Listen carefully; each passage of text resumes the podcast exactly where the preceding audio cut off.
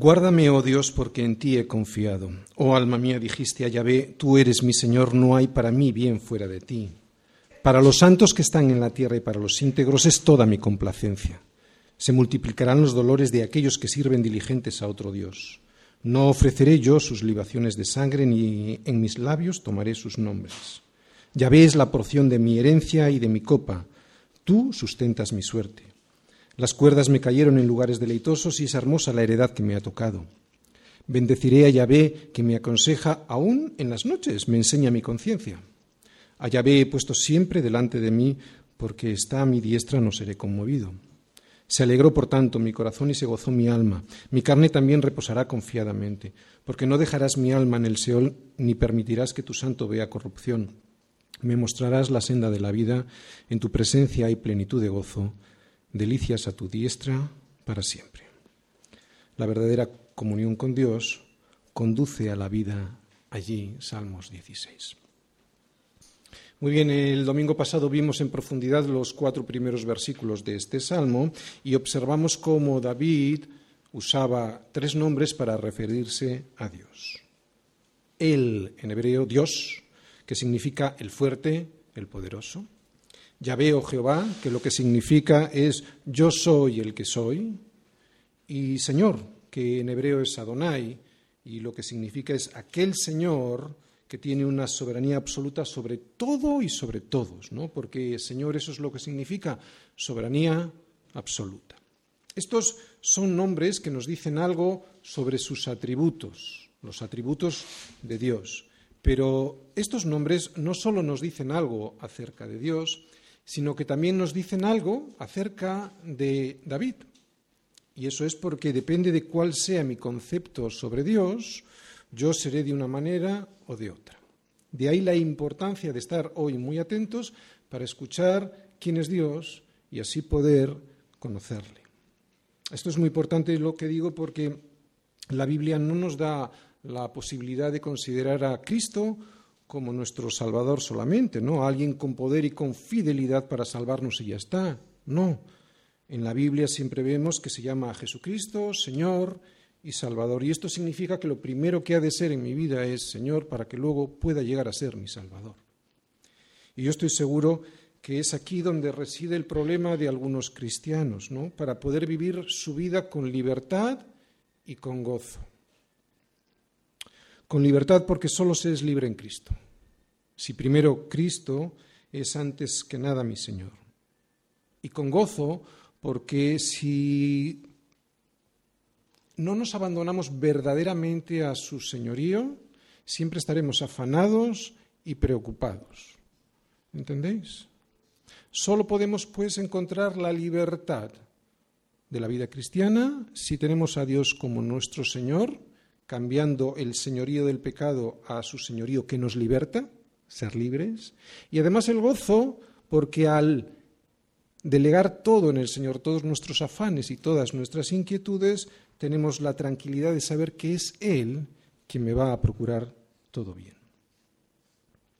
Veíamos también como David al final del versículo 2 de este salmo resumía su relación con Dios con unas palabras que no dejan lugar a dudas de este señorío de Dios sobre su vida. No hay para mí bien fuera de ti.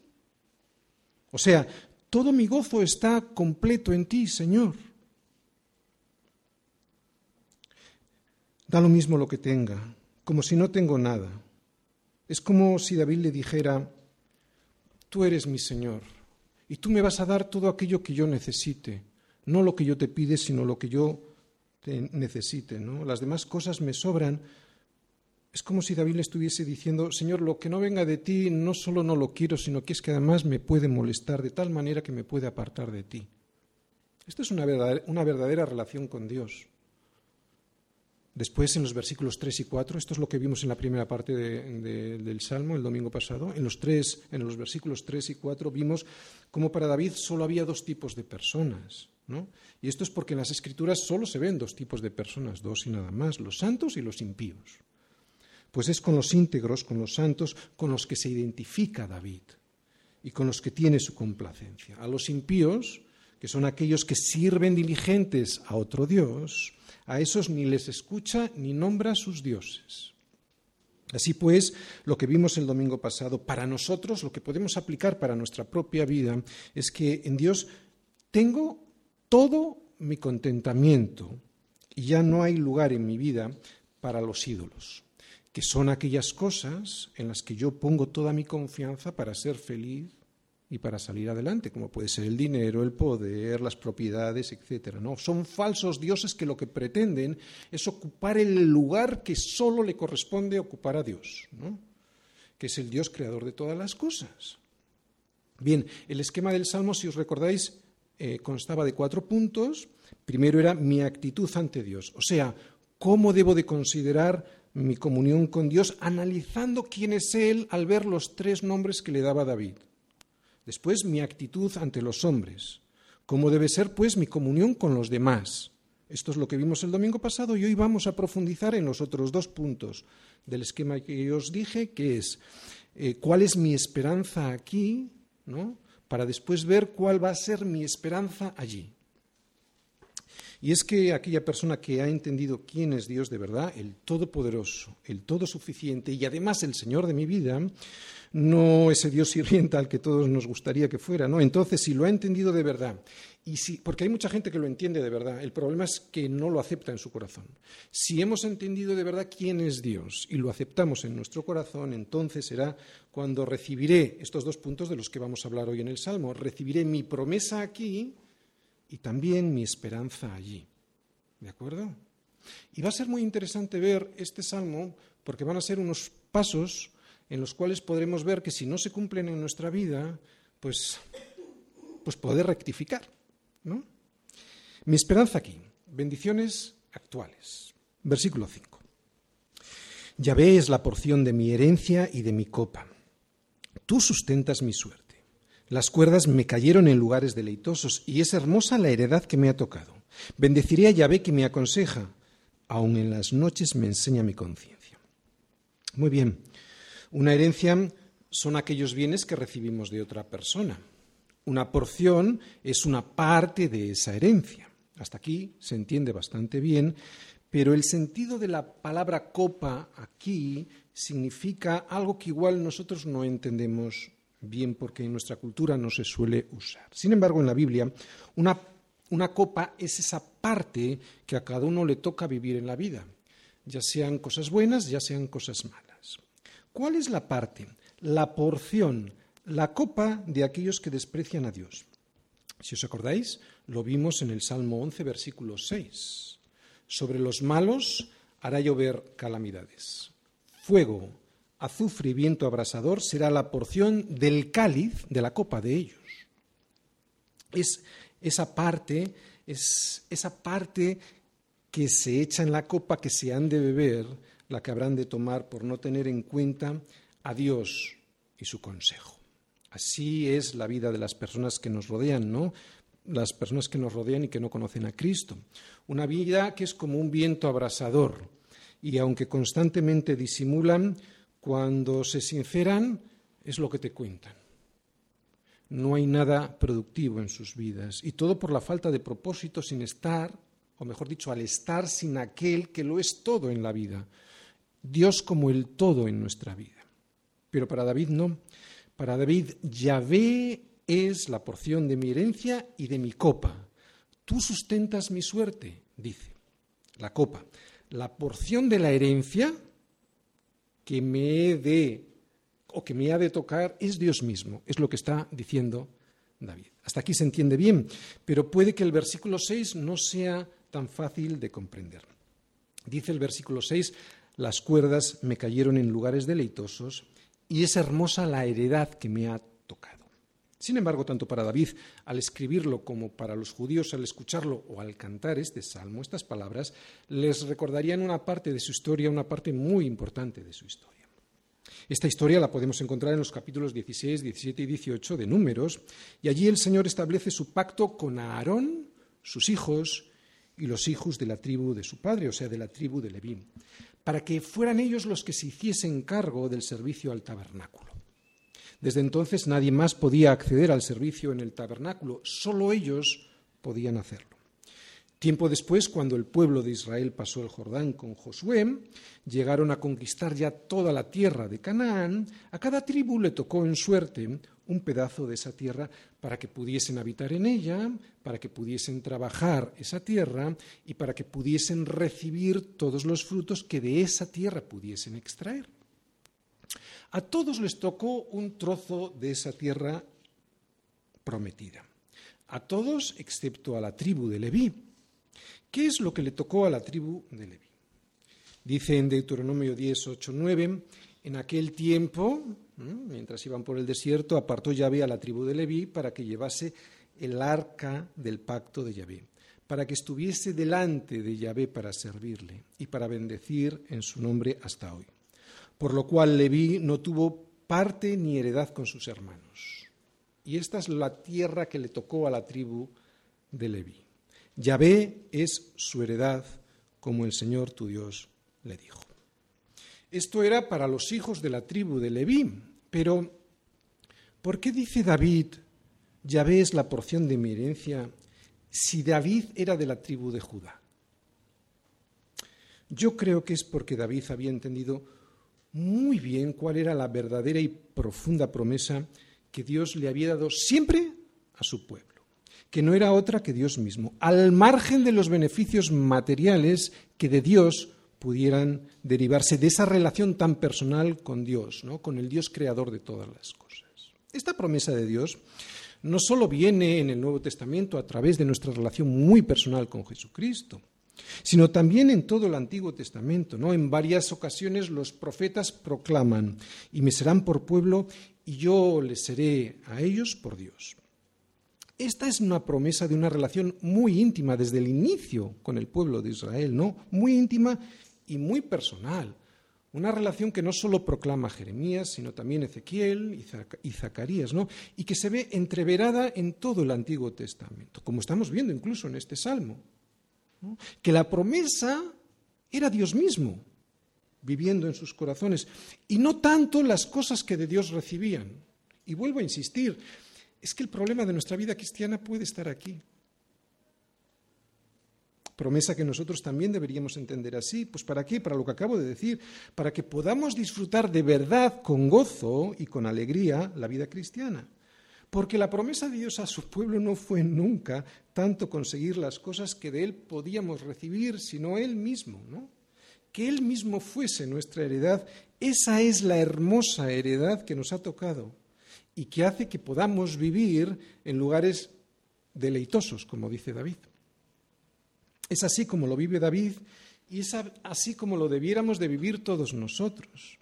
Que esas cuerdas que delimitaron, que marcaron su heredad, la heredad que importa, no estamos hablando de una tierra, ¿no?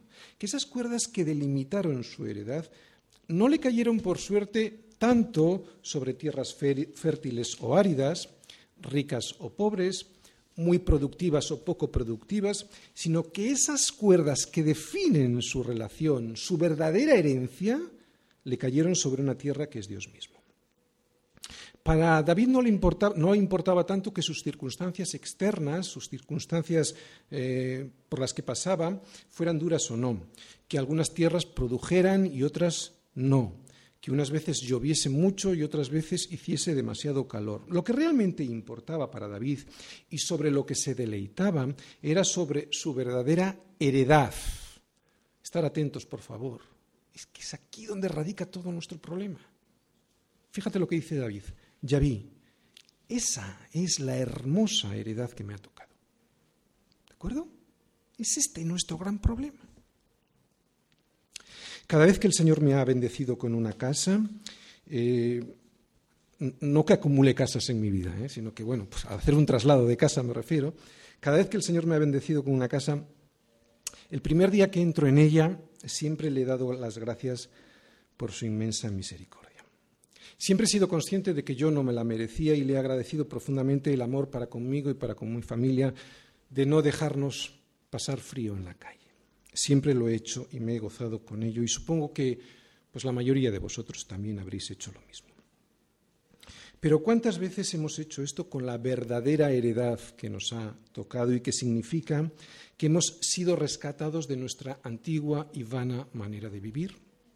¿Cuántas veces hemos entrado en su tabernáculo para decir, como decía David, tú sustentas mi suerte y es hermosa la heredad que me ha tocado? Mi suerte no es la que yo me procuro, ¿no? Sino mi suerte eres tú, Señor. Tú mismo sustentando mi vida, esa es mi heredad, mi verdadera heredad. Porque tener a Dios como la más rica de nuestras propiedades, esa es nuestra verdadera herencia. Y vuelvo a insistir, porque este es nuestro gran problema. Herencia que no nos hemos ganado, ¿o sí? No nos hemos ganado esa herencia, ¿no? Es una, herencia que nos ha venido del cielo, como unas cuerdas que han descendido desde lo alto y que marcan la voluntad de Dios para mi vida, para nuestra vida. Cuerdas que delimitan ese camino que es Jesús por el cual todos nosotros debemos andar. Esa es nuestra heredad, unas cuerdas que han descendido marcando el camino que es Jesús por el cual todos nosotros debemos andar.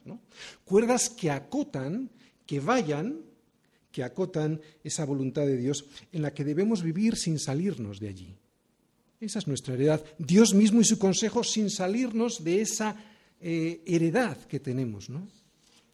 Bien, ¿y cuál es el primer resultado de no servir diligentes a otros dioses, sino de, vivir dentro de ese vallado que hemos dicho que es la voluntad de Dios para nuestras vidas, que es Dios mismo? ¿Cuál es el primer resultado de tener a Dios como nuestra más preciosa heredad?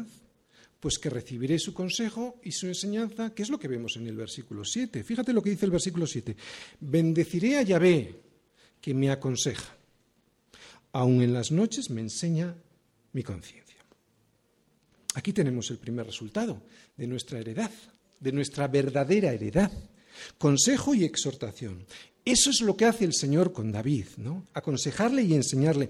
Y eso es lo que yo también debiera esperar para mí. Consejo y exhortación, como uno de los réditos más importantes de mi herencia, que es Dios mismo. ¿Lo vamos entendiendo?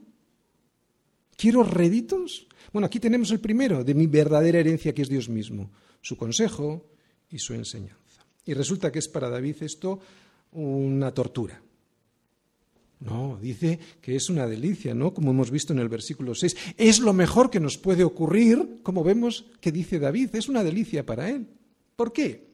¿Por qué puede ser o debiera ser una delicia para todos nosotros tener como primer rédito de nuestra heredad su consejo y su enseñanza? ¿Por qué?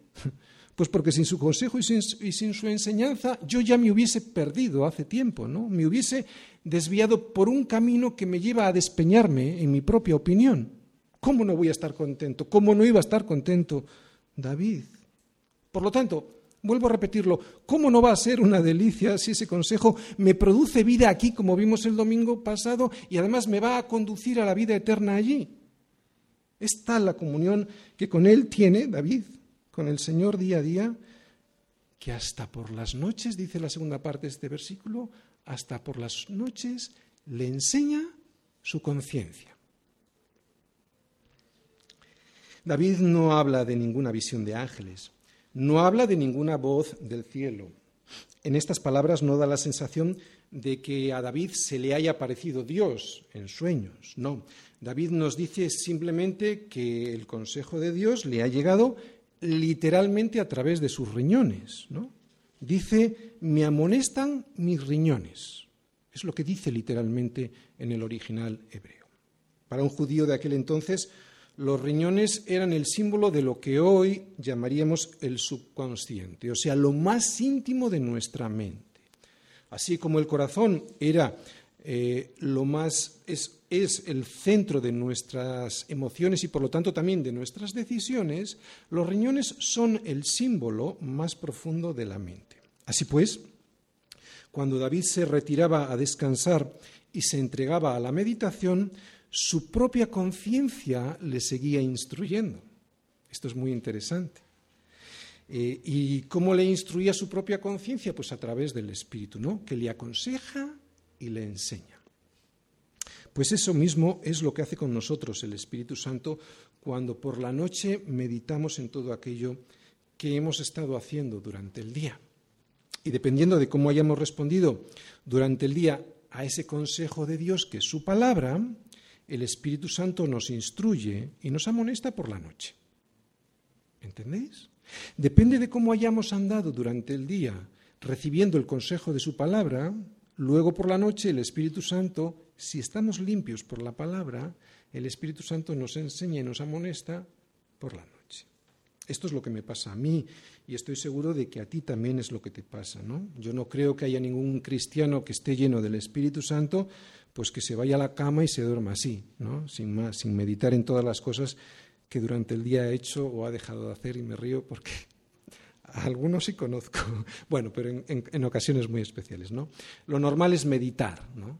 Y igual no es a la noche, igual es en otro momento del día, pero lo normal es en la noche, ¿de acuerdo? ¿Por qué? Porque es en la noche el momento ideal, y ahora lo vamos a ver, para que el Señor me amoneste si he hecho algo mal y me instruya para rectificar algo que no he hecho bien.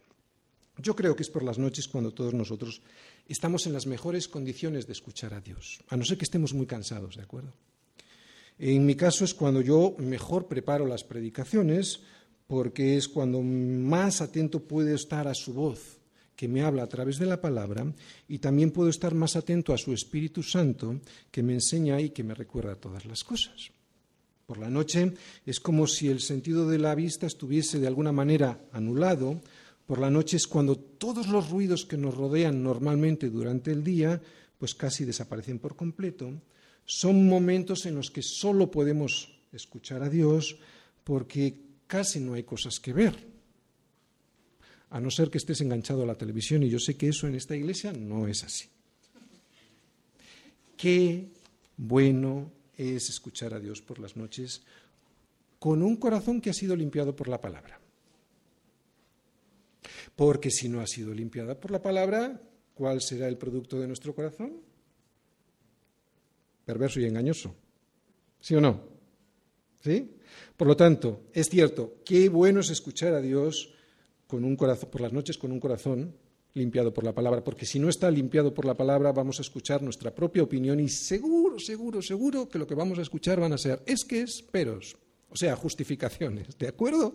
Pero si está limpiado por la palabra, casi seguro que lo primero que vamos a escuchar es amonestación y enseñanza. Las noches son esos momentos perfectos cuando Dios nos puede decir, estad quietos y conoced que yo soy Dios. Y si le obedecemos y escuchamos al Espíritu Santo, tendremos la oportunidad de tener una comunión muy especial con Dios, ¿no? En el que la conciencia, incluso mientras te vas durmiendo, te revela cosas que Dios quiere que sepas de Él, de ti y de su propósito para ti. Así pues, al leer estos versículos, nos damos cuenta que también nosotros podemos aprender del consejo de Dios hasta por la noche. Hemos visto el primero de los réditos de tener como nuestra mejor heredad a Dios mismo. Y además del consejo y de la enseñanza, ¿Cuál es otro de los resultados de vivir dentro de ese vallado que es Dios mismo? Que recibiré estabilidad, seguridad y fortaleza. Versículo 8. A he puesto siempre delante de mí, porque está a mi diestra, no seré conmovido. Muy bien, veis que yo he subrayado dos, mm, cosas ahí. De hecho, de alguna manera, este, este versículo tiene una división de dos partes. La primera es Dios está delante de mí, ¿no? Dios está omnipresente. Él está siempre delante de mí, es lo que está diciendo David, y delante de todos. Esta es una realidad de Dios que todos los cristianos compartimos, ¿de acuerdo?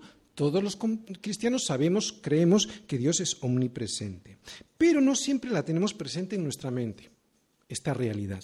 Sabemos que es una realidad, pero en muchos momentos de nuestra vida vivimos como si Dios no estuviese siempre delante de nosotros. ¿A que sí?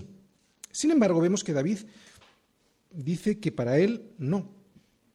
Dice que él ha decidido, y que lo ha decidido conscientemente, poner al Señor delante de él. ¿No? no es que David tenga esa capacidad de poner a Dios delante. ¿no? Eso lo hace Dios mismo. Dios es el que se pone delante de David. Sino lo que, lo que nos está intentando decir David es que él es consciente de esta realidad y que ha decidido no ignorarla. Que Dios está delante de él siempre. Dios le está mirando siempre, esté dormido o esté despierto. ¿A dónde miré de tu espíritu y a dónde huiré de tu presencia? Salmo 139, 7. En hebreo la palabra presencia usada aquí es panim y significa cara. Face en inglés, eh, en, español es algo parecido. No. Faz. Me salía en inglés y no en español. Cara, faz. Es lo que está diciendo aquí David en este salmo, ¿no? ¿A dónde me iré de tu espíritu y a dónde huiré de tu misma cara? De tu misma faz, es lo que nos dice David en este Salmo 139. Pues es imposible. Es imposible, ¿no? Por eso, ¿para qué huir? Además, cuando uno entiende lo que David entiende, ¿quién es Dios? tú eres mi Señor y no hay para mí bien fuera de ti, entonces huir, además de inútil, es de necios. ¿Por qué? Pues porque Cristo es nuestro Señor y no vino para condenarnos. Sin Él ya estábamos condenados. Él vino para salvarnos, porque no envió Dios a su Hijo para condenar al mundo, sino para que el mundo sea salvo por Él. Es por eso que no es muy inteligente escapar. Ni se puede ni conviene. Así que no te asustes, porque Él conoce nuestra condición. Él se acuerda de que somos polvo. Él está para ayudarte, no para condenarte. Pero atención, si Él es tu Señor, porque si no es tu Señor hoy, entonces sí que será tu juez mañana. Así pues, David ha decidido poner a Dios delante de él, ¿no? En su conciencia se entiende ha decidido ponerle delante de él. O sea, ha decidido ser consciente de que está viviendo siempre delante de Dios. Pero la segunda parte de este versículo no solo dice eso, sino que ha decidido ponerlo también a su diestra. Dice que está a su diestra, ¿no? Y esa es la razón por la cual dice, no seré conmovido, no seré desestabilizado. En la Biblia, la diestra no solo significa una posición de privilegio, sino que también significa defensa. El Señor es tu guardador, el Señor es tu sombra a tu mano derecha. Es con la derecha con la que se coge una espada para defenderse, a no ser que uno sea como Nadal y entonces pues con la izquierda. Pero lo normal es que con la defensa, la defensa se haga con la derecha. Esto lo que significa es que el Señor estará a mi derecha siempre con una espada que me protege. David, a pesar de que estaba pasando pues por alguna circunstancia de persecución al escribir este salmo, sabe que su vida no depende de esas personas que le deseaban la muerte. Él sabía que su vida solo dependía del Señor que está a su diestra. Y por eso dice, no seré conmovido. Y para todos nosotros esta heredad que es Dios mismo también ha de significar lo mismo. Yo estoy seguro con Dios a mi diestra. Cualquier tormenta en mi casa, se superará con éxito. No porque sea fácil o divertirlo pasar, eh, no porque sea fácil o divertido pasar esa tormenta en absoluto, lo voy a pasar con sufrimiento, ¿no? sino que porque al estar construida sobre la roca que es Cristo, puedo tener la certeza de que una vez que esa turbulencia haya pasado, yo y mi familia no habremos perecido. Lo veas o no, lo creas o no, si el Señor es tu Señor, te aseguro que no solo su cara está delante de ti, sino que también está a tu diestra defendiéndote del malo. Si es tu Señor, seguro. Allá he puesto siempre delante de mí, porque está a mi diestra, no seré conmovido. Y no seré conmovido porque he recibido su heredad que me ha dado su consejo y su enseñanza, me ha dado en esta segunda parte la estabilidad y también la fortaleza y la seguridad, y además es por eso que, versículo 9, primera parte, se alegró por tanto mi corazón y se gozó mi alma. La cara de Dios, ¿no? delante de David todo el tiempo, no provocaba pánico en él.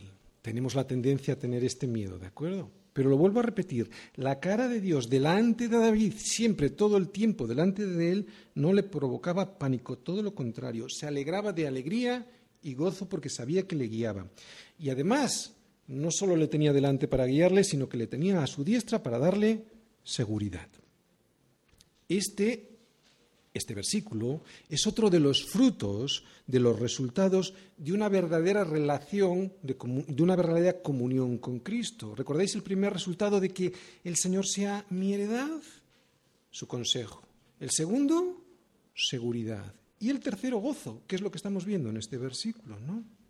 Hemos recibido alegría, por tanto, se alegrará nuestro corazón y se gozará nuestra alma. Bien, yo no quiero desanimarte con este versículo porque igual tú hoy estás triste o deprimido. Y si esto es así hoy circunstancialmente, pues no es un problema mayor. Tan solo deberías saber que después de la tempestad, pues llega la calma y que muchas veces pues el cansancio físico que provoca esa tempestad hace que no podamos escuchar bien el consejo de Dios ni sus ánimos para nosotros. Esto no es lo malo. Lo malo es cuando tu situación, la situación de tu alma, no es algo aislado, sino que permanece en el tiempo durante muchos meses y durante años incluso. En ese caso sí que debieras preguntarte, ¿no? Este versículo, pero al, revés. ¿Por qué no se alegra mi corazón? ¿Por qué no se goza mi alma? Creo honestamente que la solución está simplemente en volver los pasos hacia atrás y volver a transitar por los versículos de este salmo que hoy hemos leído. Comprobar si hay algo que estamos haciendo mal, si hay algo en lo que nos hemos equivocado. Puede que Cristo no sea realmente mi Señor, puede que no sea para mí suficiente con su sola presencia y esté buscando pues todas las cosas de él y no solo a él mismo y por lo tanto esté practicando una idolatría encubierta de piedad. Puede que su consejo no lo esté buscando por el día y que por lo tanto por la noche no me llegue su exhortación, su enseñanza, o puede que sean varias cosas de estas a la vez. No quiero juzgarte, de hecho yo he estado muchos años así, por eso lo que quiero realmente es animarte. Yo sé que cuando un cristiano ha puesto toda su confianza en Dios y de verdad, no solo nominalmente, es entonces cuando esta persona es alguien que está habitualmente contenta, está alegre, es alguien que siempre le está cantando salmos al Señor, es alguien que tiene en el corazón un gozo que no tienen los demás, pase lo que pase, le ocurra lo que le ocurra. Muy bien, pero también vemos algo más, ¿no? Además de todas las bendiciones que hemos visto hasta aquí en este salmo y que son promesas para nuestra vida aquí, para nuestra vida día a día, resulta que un hijo de Dios también puede esperar algo todavía más grande para el futuro. Y es lo siguiente que vamos a ver aquí y que yo como titulito del esquema he puesto mi esperanza allí, bendiciones futuras. Versículo 9, segunda parte. Mi carne también reposará confiadamente, porque no dejarás mi alma en el Seol ni permitirás que tu santo vea corrupción. Me mostrarás la senda de la vida. En tu presencia hay plenitud de gozo, delicias a tu diestra para siempre. Muy bien, después de haber entrado en su tabernáculo y así poder conocer a Dios tal y como Él es, ¿no? tal y como además Él desea ser conocido no solo como el fuerte y el poderoso, no solo como el fiel que va a cumplir todas sus promesas, sino también como el Señor, después de haber puesto toda mi confianza en ese Dios y no en los ídolos de este mundo, después de haber tenido una comunión, y ahora digo comunión, no digo relación, podemos tener relación con otras personas, pero después de haber tenido una comunión solo con los íntegros de este mundo, con los santos, aquellos que son apartados para Dios, ¿no?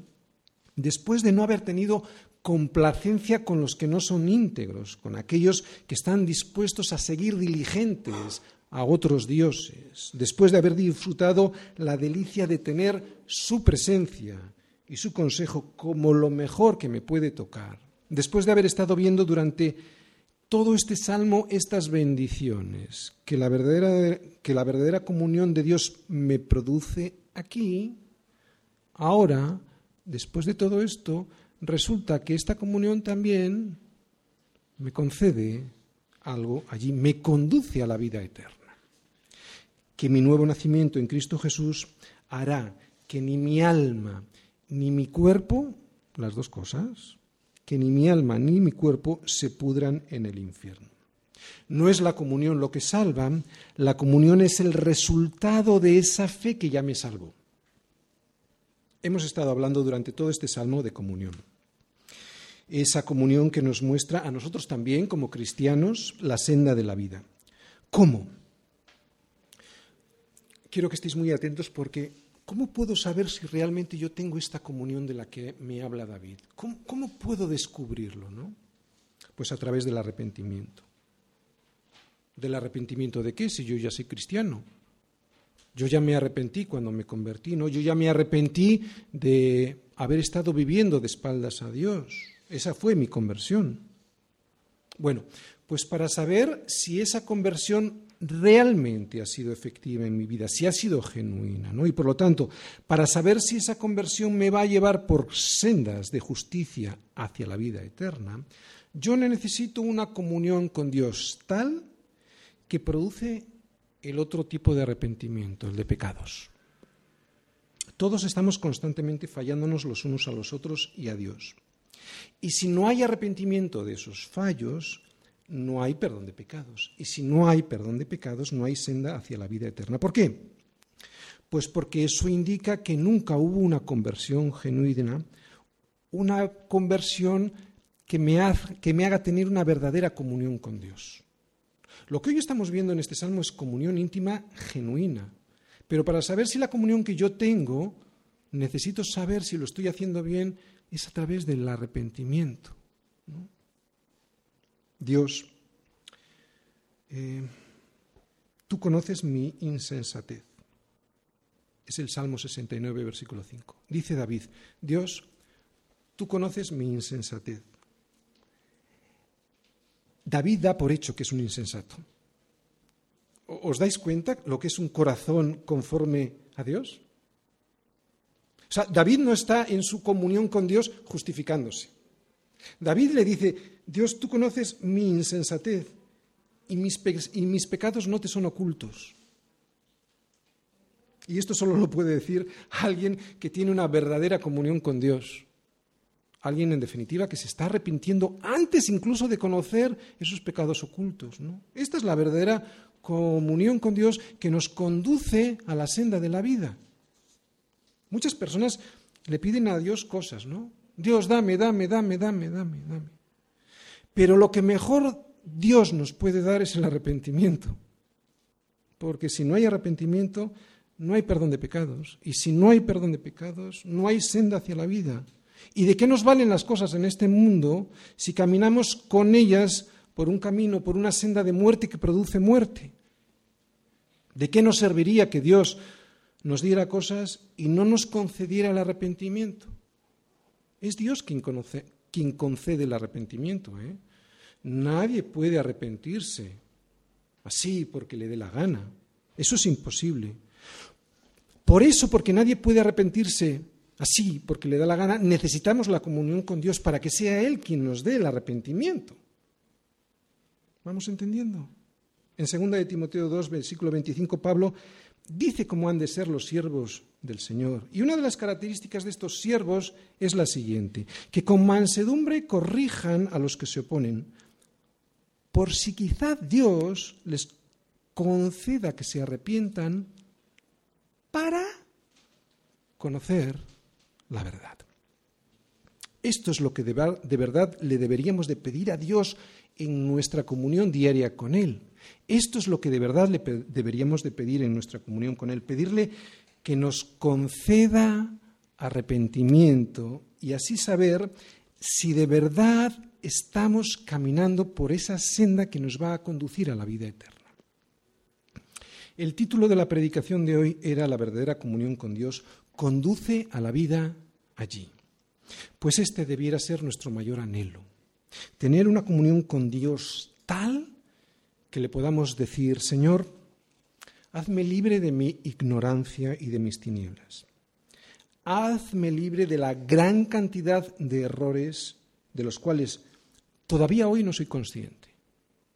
Señor, son errores que me llevan a transitar por un camino lleno de heridas y de tropezones.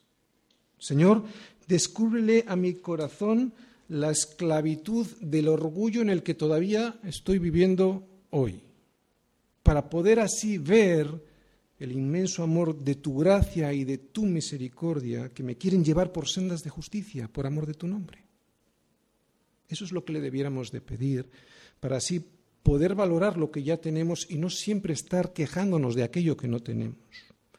Esto es lo que debiera anhelar nuestra alma para evitar entrar en un círculo del que es muy difícil de salir, que es el círculo de la idolatría que vimos el domingo pasado.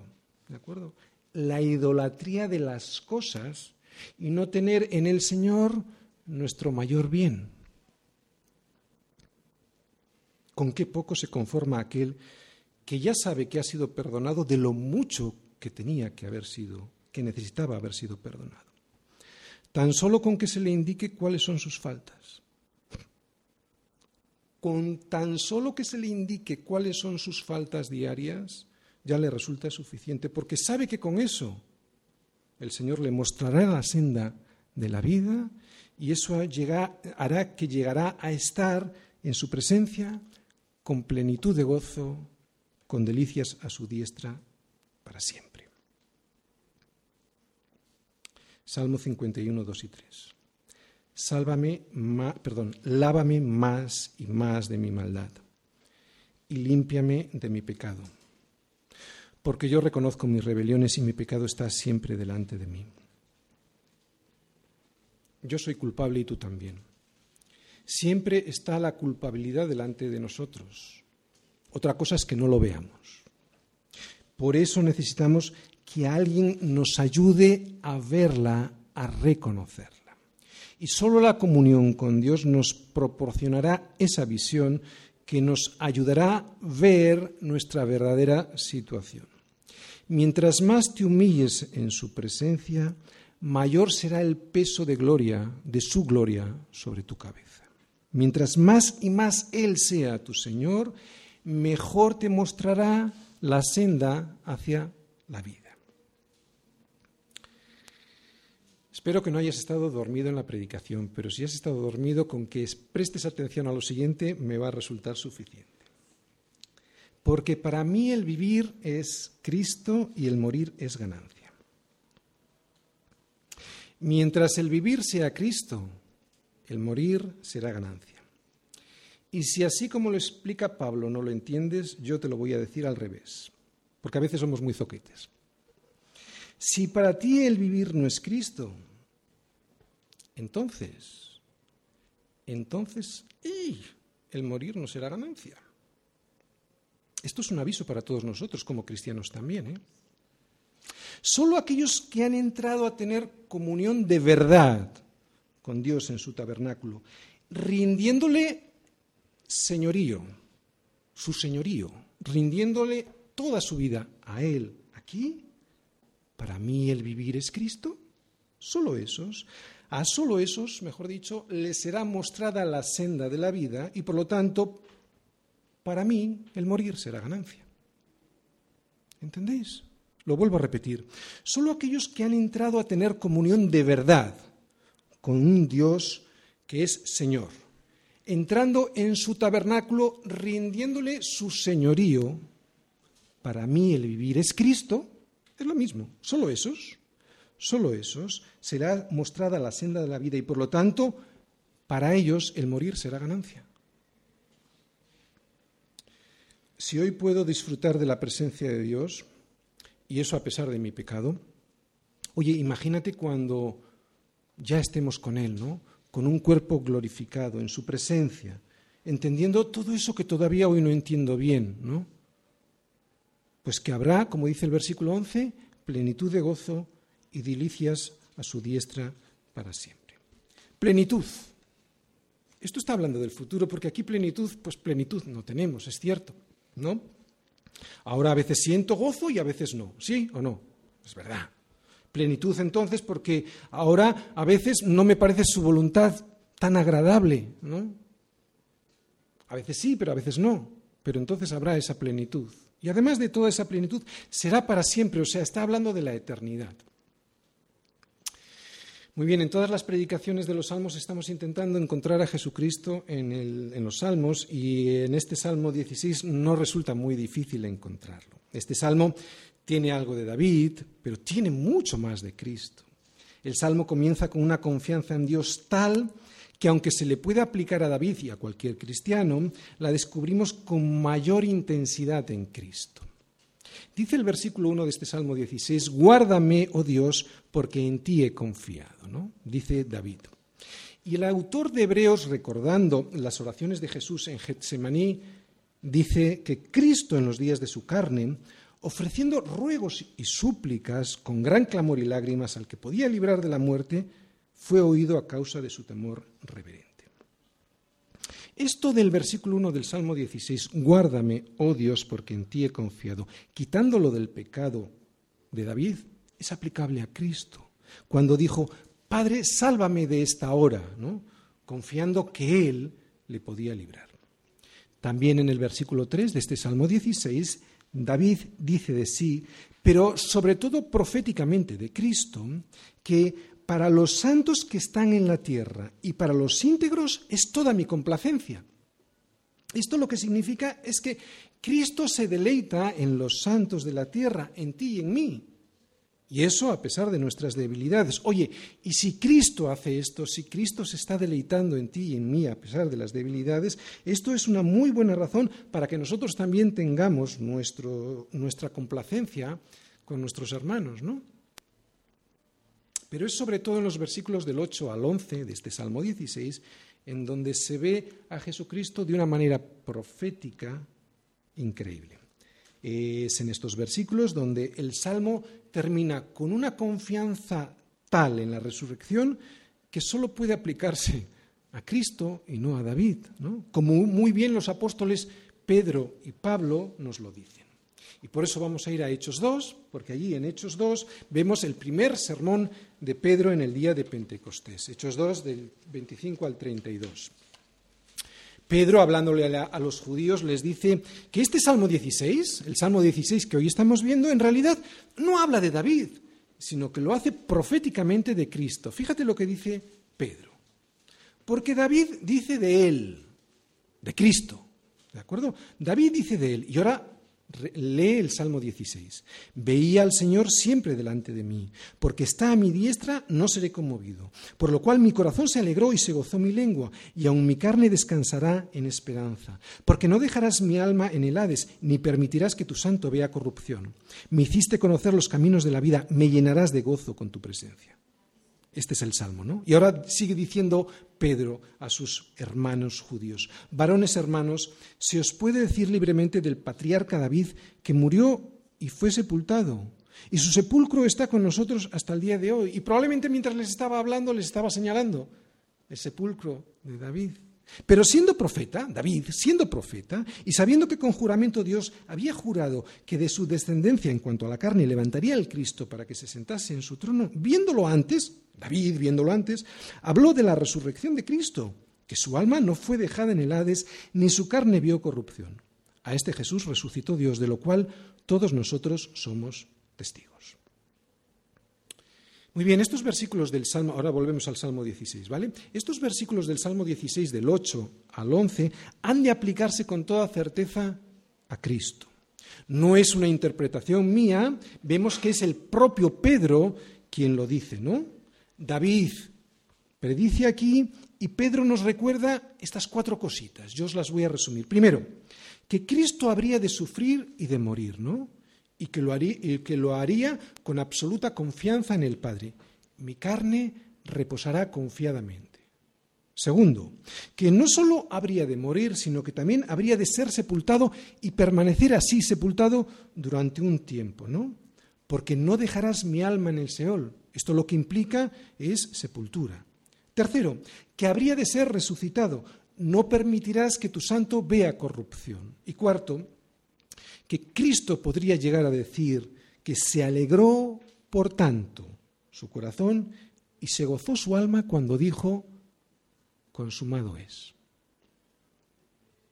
También Pablo recuerda este salmo y nos vamos a Hechos 13. En Hechos 13, versículos del 35 al 37, está hablando Pablo a los judíos de la sinagoga de Antioquía de Pisidia. Y leemos.